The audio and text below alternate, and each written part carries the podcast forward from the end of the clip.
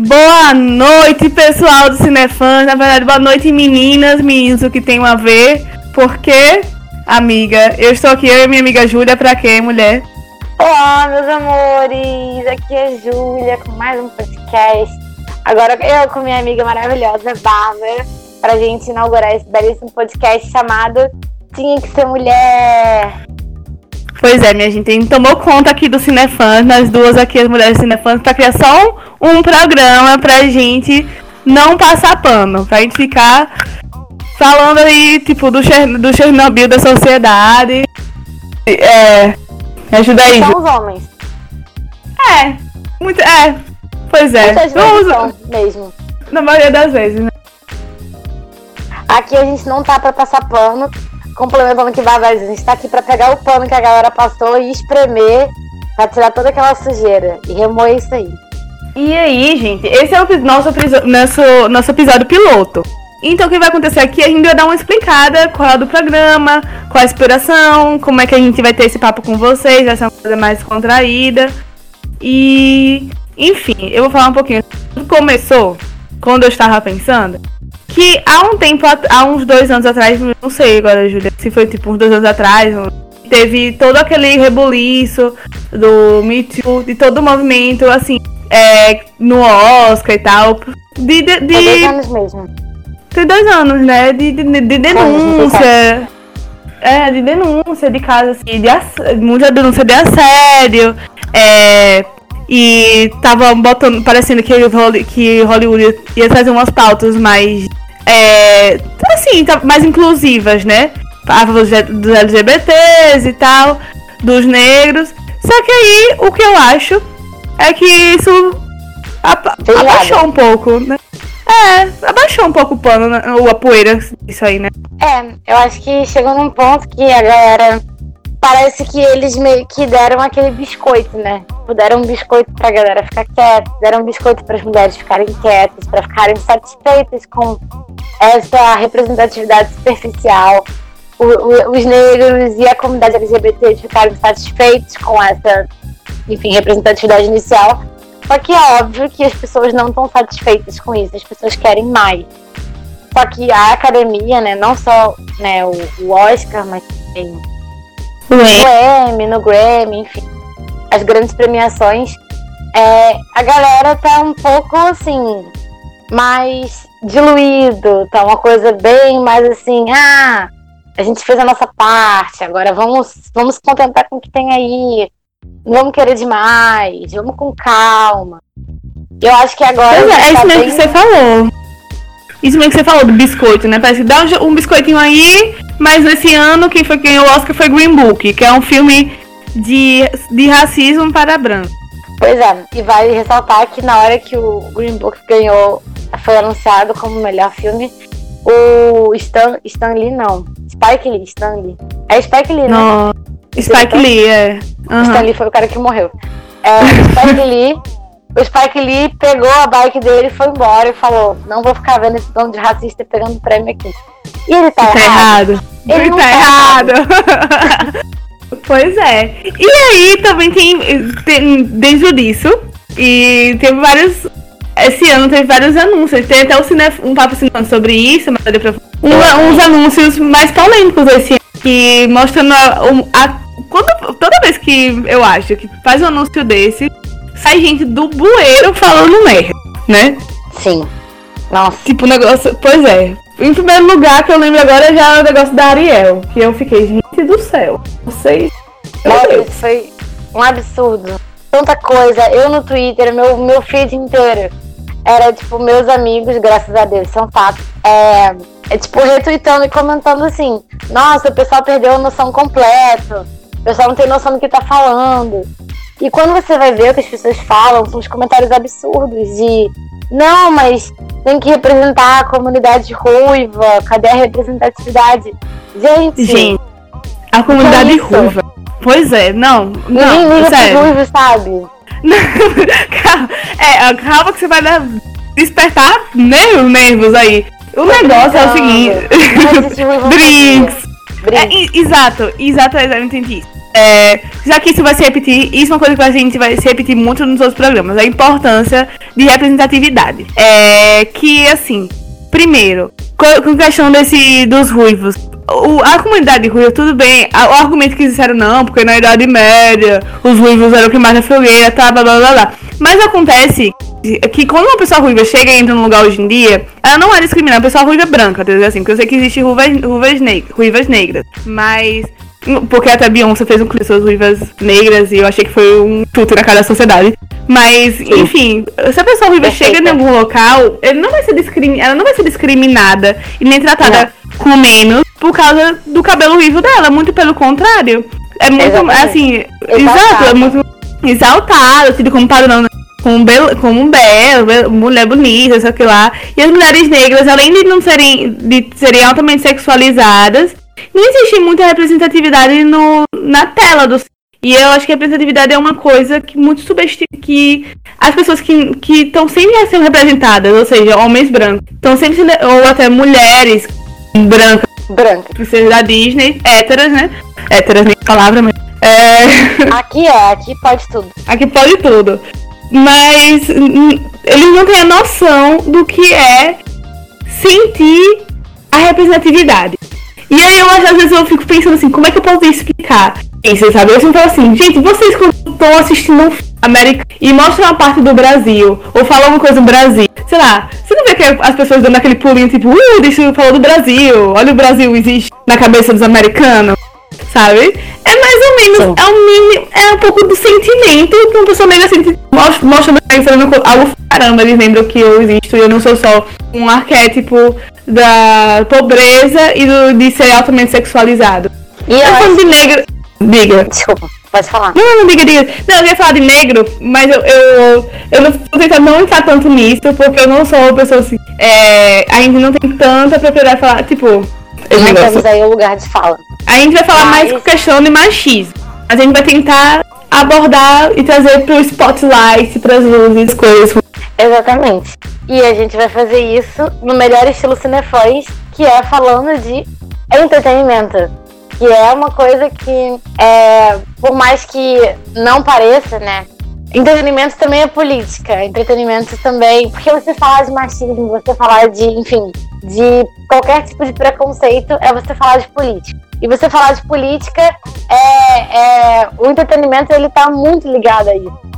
Porque uhum. questões sociais, quantas camadas a gente consegue ver dentro de um filme, de uma série, de um, uma propaganda, de enfim, uma notícia. Você vê tantas camadas, né? Nessa questão da Ariel mesmo, você vê, você vê camadas e mais camadas de pessoas querendo é, fazer um racismo velado. Pessoas simplesmente não conseguiram aceitar que anjo, sereia não existe e a é. Ariel foi escalada, foi uma atriz negra e está perfeita. E é isso, entendeu? Ela vai fazer um trabalho muito bom e ela vai ser incrível. E assim, essa coisa de representatividade ruiva, Anjo, vamos com calma. E Pega bike, eu pego minha bike e vou embora. Pega minha bike e vou embora. Pego minha bike e vou embora. É, e é muito importante a gente ver como no entretenimento é, essas questões elas são colocadas pra gente o tempo todo. Numa série, por exemplo, séries polêmicas, séries que falam sobre é, o papel de gênero, né? No caso, em futuros distópicos, como é o caso de Handmaid's Tale. A gente fala de, enfim, papel de gênero desconstruído, como é o caso de muitos filmes que a gente vai comentar por aqui. A gente fala sobre o machismo que existe, né? O machismo que é reproduzido não só nas produções, mas também pelos próprios personagens, por mulheres e homens, né? Uhum. grande parte homens, mas tem muitos que são, também são reproduzidos por mulheres. E, não, é, e nesses discursos também, a gente falando, agora não só de machismo, mas representatividade no geral, é, a gente tem muito também essa depreciação dos corpos. Então a gente vê é, uma estereotipação é, da, do corpo negro, a gente vê uma estereotipação do corpo gordo. E a gente. É, a gente vê que esse é uma. Uma estereotipação do, da, dos LGBTs, né? Como a gente via muito na novela, quando a gente era mais nova, tipo, todos os LGBTs agiam de uma maneira específica. Era aquela coisa super caricata e era aquela coisa isolada. Então, eu acho que são temas que a gente pode trazer e debater também. E abrir um espaço de diálogo com o nosso próprio público do Cinefã. Exatamente. Porque esse é um diálogo constante, né? A gente nunca pode parar de pensar, de, é, de refletir sobre isso. E cada vez que a gente olha, né, o nosso objetivo na sociedade é observar tudo de forma crítica. Não é só a gente chegar lá e sentar na salinha de cinema e ver um filme que, mesmo na comédia pastelão, você consegue olhar as coisas de forma crítica. E não é só crítica no sentido de falar que tá bom ou que tá ruim, mas é de você entender é, por que, que a pessoa está falando aquilo daquela forma, como que isso é, reforça ou não reforça o estereótipo daquela pessoa, o estereótipo da mulher, o estereótipo do gay, o estereótipo do gordo, o estereótipo do negro, o estereótipo do gordo. É, do, da brasileira. Da brasileira, eu, exatamente. Eu, é. Que é só como Sim. a estava falando, né? A gente vai no cinema e a gente vibra quando vê o Brasil sendo representado, mas a gente também fica puto quando a gente vê que acham que no Brasil é só mato e samba e carnaval. Pois é. Tipo, quando, quando você vai ver é, Amanhecer Parte 1 no cinema. É isso que eu então, tava pensando, amiga. Eu, eu, imaginei que fosse. Uhum. E aí você vê que o, o Brasil é mato, eles ficam numa casa no meio do mato, eles passam numa ruazinha de pedra que toca samba o tempo inteiro. E aí, essa é a imagem que todo mundo tem no Brasil, que a capital é Buenos Aires, que aqui é só samba, carnaval. Não, capital, né? capital é Rio de Janeiro, para o povo de fora. Janeiro. Pior que eu já ouvi Buenos Aires, fiquei bem decepcionada. Mentira! Nem no, mulher... mesmo país, nem no mesmo país. Nossa, e eu ainda, eu ainda tava pensando no Amanhecer Parte 2, que tem vampiros, que são os vampiros brasileiros, e aí são é, pessoas índias, mas claramente não são índias, né? tipo indígenas indígena brasileiro, mas não tem nenhum. Tipo, ele é sempre parecendo indígena. Você olha e você. Eu não sei porque gente, mas não parece um arquétipo indígena brasileiro, porque são pessoas muito long, São duas mulheres muito longilíneas. longilíneas. Não sei, pode ter alguma tribo aí partindo no Brasil. 262. Se eu estiver falando besteira. Mas era tipo. Bem caricato, assim, botavam os vampiros brasileiros, duas bem longilíneas, bem altas, bem magras com um peito bem pequenininho, duro cima, olho claro. E eu fiquei, não é isso que. Muito lindo esse estereótipo, né? Pena que não é verdade. Pois é. E esse é um debate que ele é muito importante, né? Pra gente é, também começar a ressignificar coisas dentro da gente. Óbvio que não é pra você, é, por exemplo, deixar de ver um filme que você gosta, porque ele, ele, ele traz uns arquétipos machistas. Por exemplo, é, a gente pode falar aqui de um filme que é bem aclamado pela cultura pop, nostálgico, que é As Branquelas. As Branquelas é um filme muito trash, que todo mundo gosta, que é um filme bom, mas ele tem muito machismo, muito machismo. É, é na, real. No papel dos homens, entendeu? Nessa questão também de homens estarem vestidos de mulher, como se fosse. É, engraçado! Engraçado. Como se fosse engraçado. E, e, não como se realmente você entendesse que é, existe uma comunidade trans que não se sente representada por isso. É, uhum. Existe uma comunidade de, de travestis também que não se sente representada por isso, porque é, eles tratam a realidade deles como se fosse uma brincadeira, como se fosse uma fantasia. Enfim, e, e é, pô, a gente assiste as branquelas, a gente gosta do filme, mas a gente olha ele pelas óticas do olhar crítico entendendo então, os problemas, né? Exatamente. Ai, gente, esse programa vai ser pra problematizar. Eu amo problematizar. Ai, eu, Julia falando, eu tava pensando, eu tô pensando em outro exemplo que é tipo, eu, eu amo filmes dos anos 80, amo John Hughes, mas eu vejo, sabendo que tem muito estereótipo ali ultrapassado. Por exemplo, na, num filme que eu acho muito lindo, que é aquele Ciquenos, é Gatinhas e Gatões. Que Ai, outra... esse filme. É lindo, é fofo, né? Eu acho lindo, mas tipo, tem vários filmes, praticamente uma, tem um quase um estupro ali. Tem um estupro ali. É, é. E você que a menina está véio. completamente bêbada, fora de consciência. E os homens se aproveitam dela e tipo, usam isso como filme de adolescente. E usam isso tipo, como se fosse. É. E uma coisa assim, engraçadinha. É, como se fosse engra, engraçadinho e tal. Ai, fofinho, né? Esses nerdzinhos querendo pegar, pegar no peito da menina. Não tem chance de pegar no peito da menina quando tiver uma coisa, sabe? Então, é importante a gente trazer essas coisas pra, tipo, olha só. Você pode ver, mas olha, vendo, pensando nessas coisas erradas. Eu acho que essa temática da gente, enfim, trazer coisas antigas, né? Ressignificar coisas que a gente já assistiu, né? Filmes, séries, é, livros, enfim, o que for.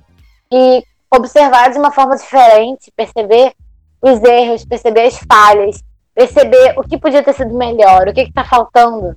Eu acho que isso já é um caminho muito grande. E essa é a reflexão que a gente quer fazer aqui. É o nosso pequeno pezinho para trazer um pouquinho de mudança pra gente e para vocês que estão ouvindo a gente. Pois é. Então fecha com a gente e uma vez por semana vem aqui, pega na minha mão, segura na minha mão, ninguém solta a mão em ninguém e vamos problematizar aí esses rolê todo. eu acho que podia vai... encerrar tocando, tocando Beyoncé. Ah, podia ser. Ok, ladies, now let's get information. É isso. É.